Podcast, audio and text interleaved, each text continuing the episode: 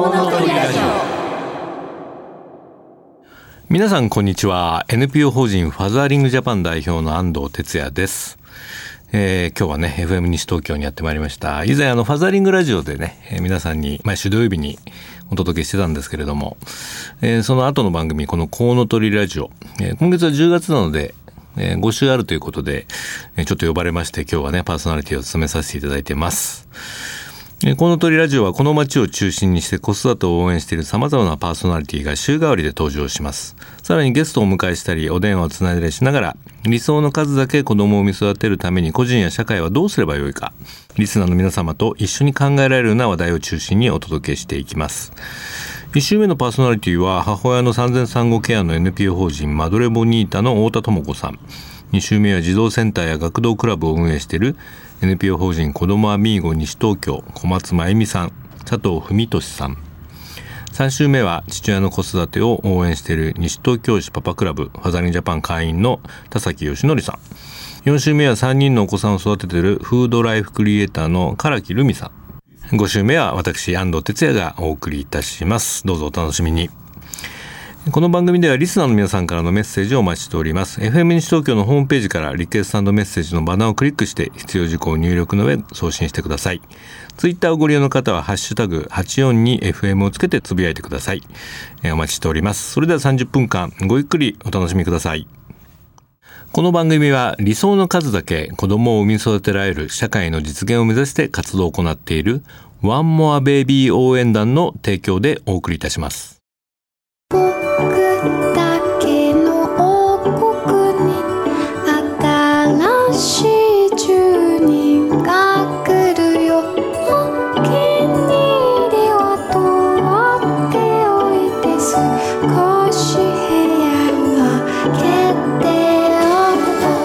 ベイビー応援団。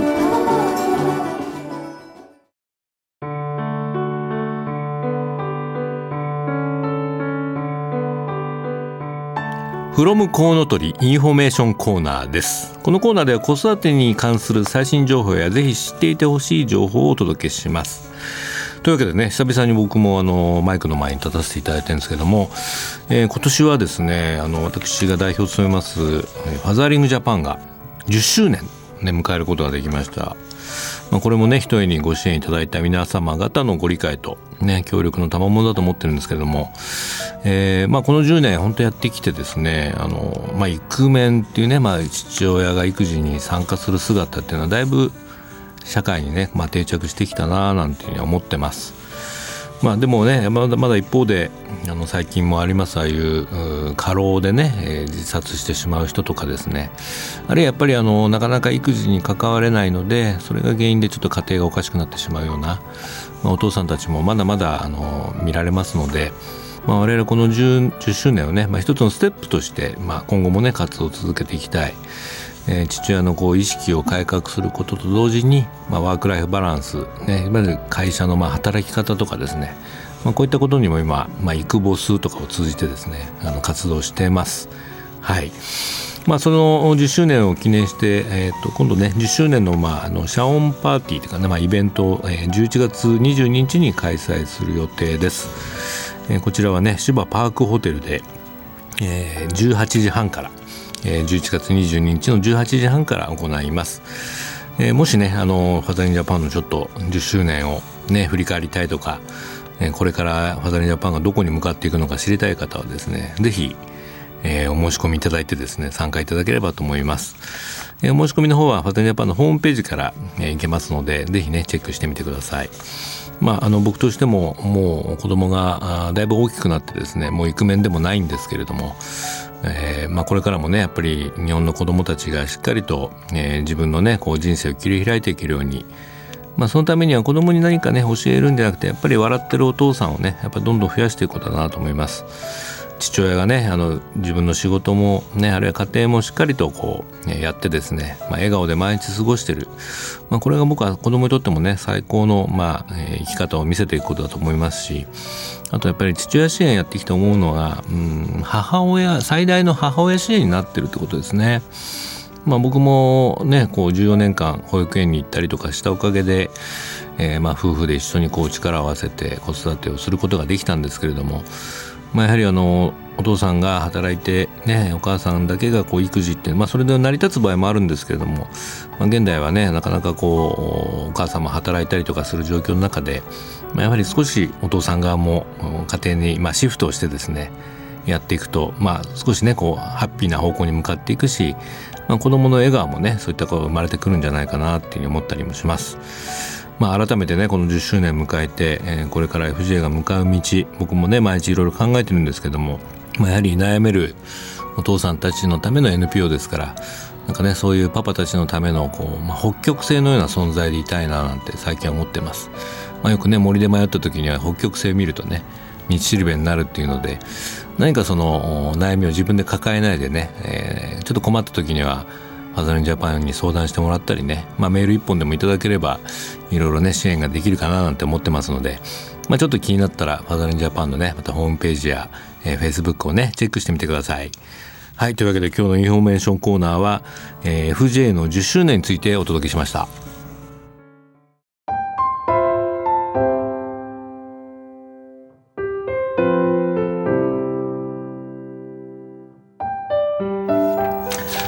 アアクションゲストコーナー。このコーナーでは子どもたち次世代を育成するために日々奮闘し、えー、活動を取り組んでいらっしゃる方々をゲストにお迎えするコーナーです、えー、今日は NPO 法人なんとかなる理事長の岡本正弘さんにお越しいただきました。岡本さんこんにちは。こんにちはお願いします。まあ、今は確か横須賀にお住まいなんですけれども、はい、なんかただしに昔そうなんです。お住まいだったって16、7年前。あらららそうなんですか、はい、長男が生まれた。うんぐらいですか、ね、はいはい、はい、じゃあこの辺よく散歩されてたりとか。車でそうですね公園行ったりしてました。懐かしくて久しぶりああよかったです。はい、はい、で岡本さんがね今あの理事長されてる NPO 法人なんとかなる、はい名前からしてもインパクトあります、ね。はい、あのこけてもこけても なんとかなるってことで。ねこけこけまくってますけど、はい、ちょっとね岡本さんのプロフィールもねご紹介したいんですけれども、もともとは、えー、まあ普通のそのサラリーマンとかをやってたんですが、はい、いやサラリーマンではないですけどはい、はい、はい、あの19で飛びを始めて飛び飛び職、はい、建設業、うん、まあ、職人の、まあ、3K の代表格の中でも、うん、一番厳しい飛び職、うん、そうですか、はい、で19で始めて、うん、11年で独立して、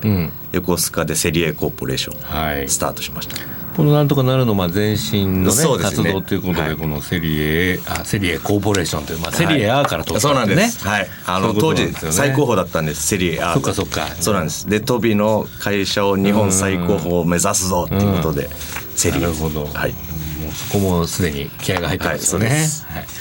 えー、セリエコーポレーションは11年の11年前にできた、はい、まあ、会社ですけど、まあ、飛び職の皆さんのまあ専門会社なんですけれども、まあ、そこの社員さんたちがね、はい、えー、まあ、若者がい。て、はい、その若者たちがまあいろいろ過去にそうですね、はい、少年院にいた。少年院、はい、児童養護施設、うん、まあ、刑務所、うん、はい、にいて家に帰れない子たち、うん、はい。まあ、親がいても引き受け拒否していたり、うんうん、えー、まあ両親ともに亡くなってしまったとか、はい。はい、まあ、そういう子たちを仕事と住まい、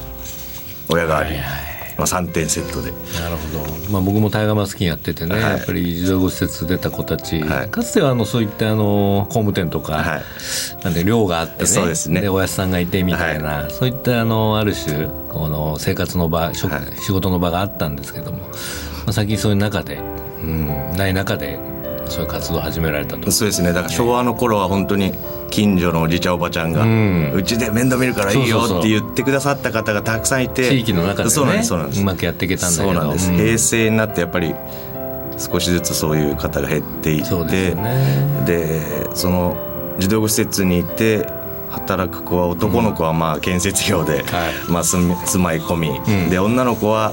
まあ旅温泉旅館だとか、っていうすごいあの選択肢がものすごい狭いんですよね。かつてはね、会社も景気時代はねそうです量があったりとかしてね。はい。衣食住も確保できたんだけど、はい、結構ね出たことでね、ね、バラバラになってしまうってありますよね、はい、でもまたなんでこんな活動を始めたのかというところが、はい、岡本さんのまたこうヒューマンストーリーなんですけど、ね、そうですね。はい。あのー、3歳ぐらいから学童保育に行っていたんですけど、うんはいはい、で小学校の頃も。でその行ってた学童保育が40年前からすでにインクルーシブな学童保育だったんですね、うん。でダウン症の子とか、まあ、自閉症の子、うん、それから車椅子の子たちと遊んだり勉強したりっていうのがもう日常だったんですよ、うん、そのサポートとか支援っていう言葉知らなかったんですけど、はいはい、まあ、それが日常だったのでうん、でそこで、えー、学生のボランティアさん、それから働いてるスタッフの姿を見て、まあ、自分も大人になったらこういうなんか人の、役に立つことができたらいいなっていうのも思いな、頭の片隅に、はいはい、で、まあ、中学になって私も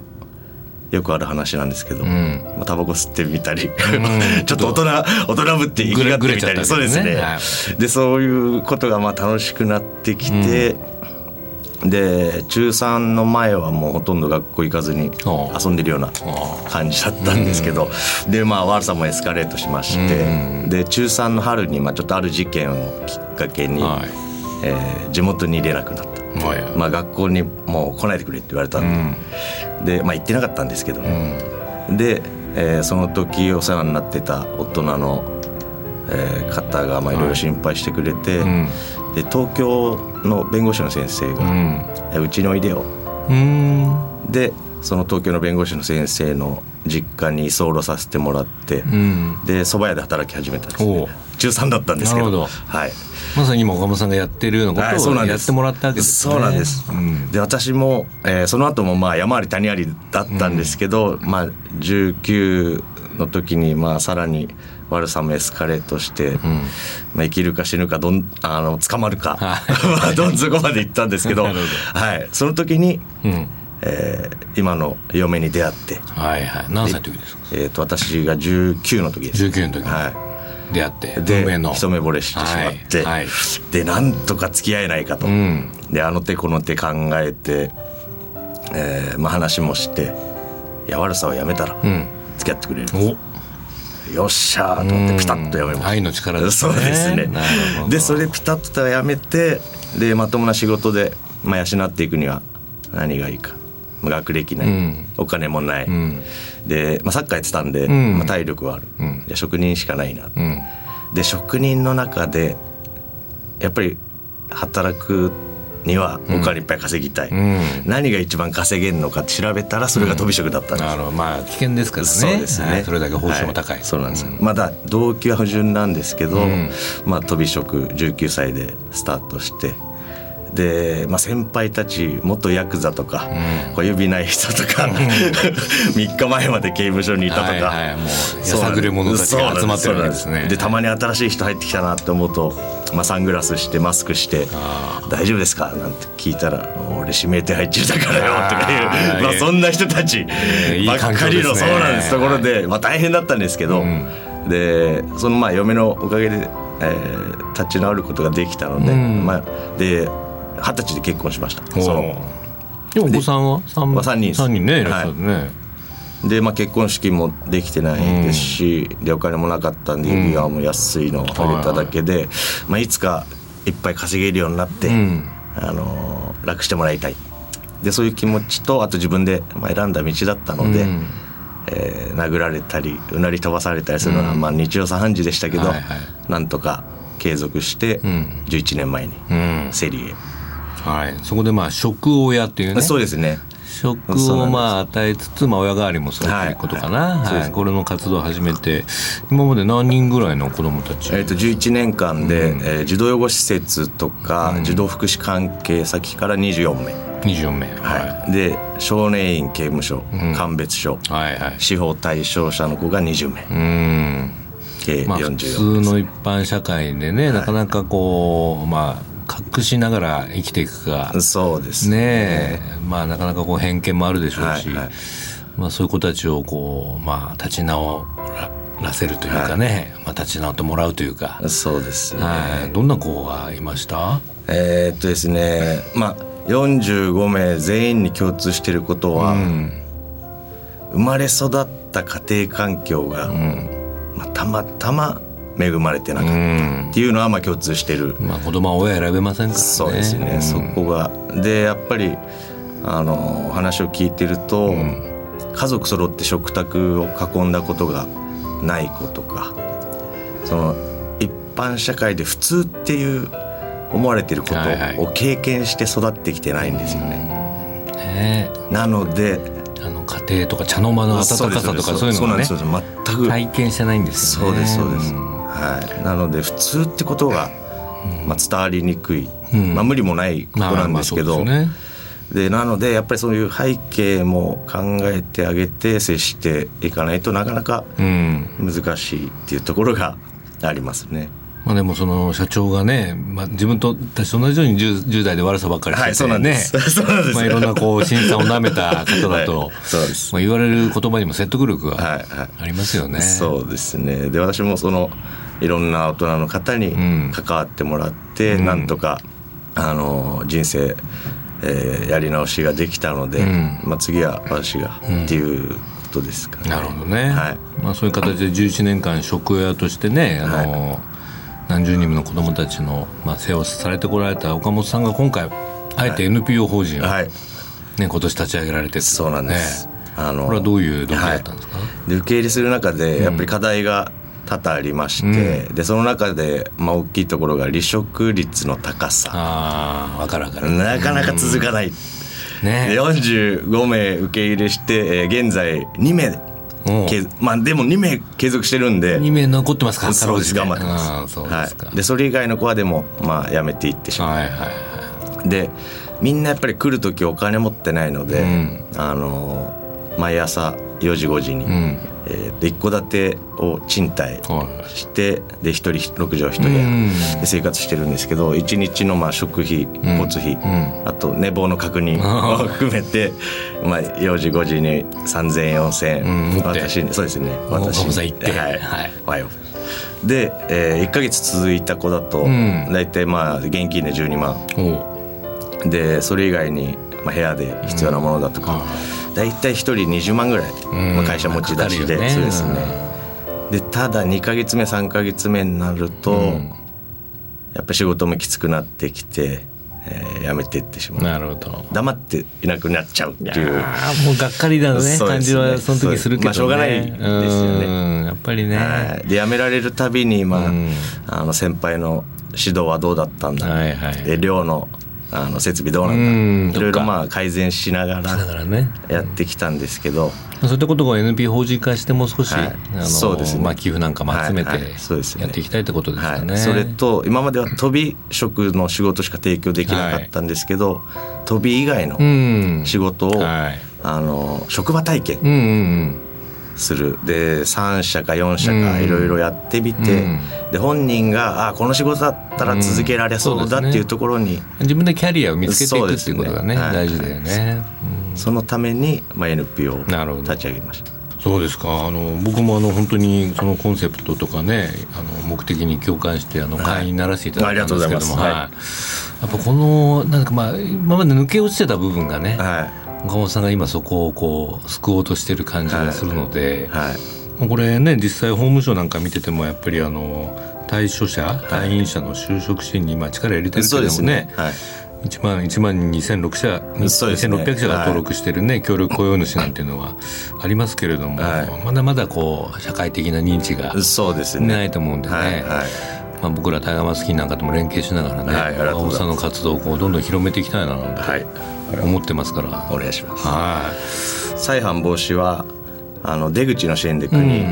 力入れてやってるんですけどセリエで今まで受け入れしてた児童福祉対象の子たちっていうのが24名いるんですね、うん、でその子たちが司法対象になってしまった。児童養護施設からルール守れない子たちが、まあ、社会で保護されて、うんうんうん、で保護されると児童相談所の一時保護所、でそこから行き場がないんですよ本当にもう。はいはいはい、で具犯で少年院に行くか、でセリエみたいに仕事と住まいと親があり、はい、まあ、3点セットのところ行くか、うん、それぐらいしか選択肢がなくて。なるほど。でセリエに来ても15歳16歳で仕事して自立しろっていうのも、まあ、酷かなっていうのは実感したんですけどでその子たちが少年院に行ってしまったりっていうのがあったんで、その入り口支援ですよね。児童福祉から司法に行かないように,、でなんとかなるはその再犯防止の出口支援と入り口支援と両方でやっていこうと思ってます。なるほど、はい、いろんな子どもたちを見てきたからこそそうです、ね、そのね、はい切れ目のない支援というのがね、ね、重要なのかなということですよね。はい、はい、ぜひねあのラジオ聞いてる皆さんもねあのなんとかなるで検索するとも出てきますから、はい、お願いします。岡本さんのねなんかかっこいいね、はいロックなね。お父さんがガーンと出てきますから ぜひね。この間もねうちのタイガーマスキンのあの勉強会でもね講演やっていただきましたんで。もっとそういう機会もねあのどんどんあの作ってねこの田無でもなんかできるようにあの凱旋公演でもやってください。はい、というわけでね今日のゲストコーナーは、えー、NPO 法人なんとかなるを、えー、立ち上げました、えー、岡本正弘さんに。はいごいただきました。岡本さん今後も応援してますので頑張ってください。はいありがとうございます、はい、どうもありがとうございました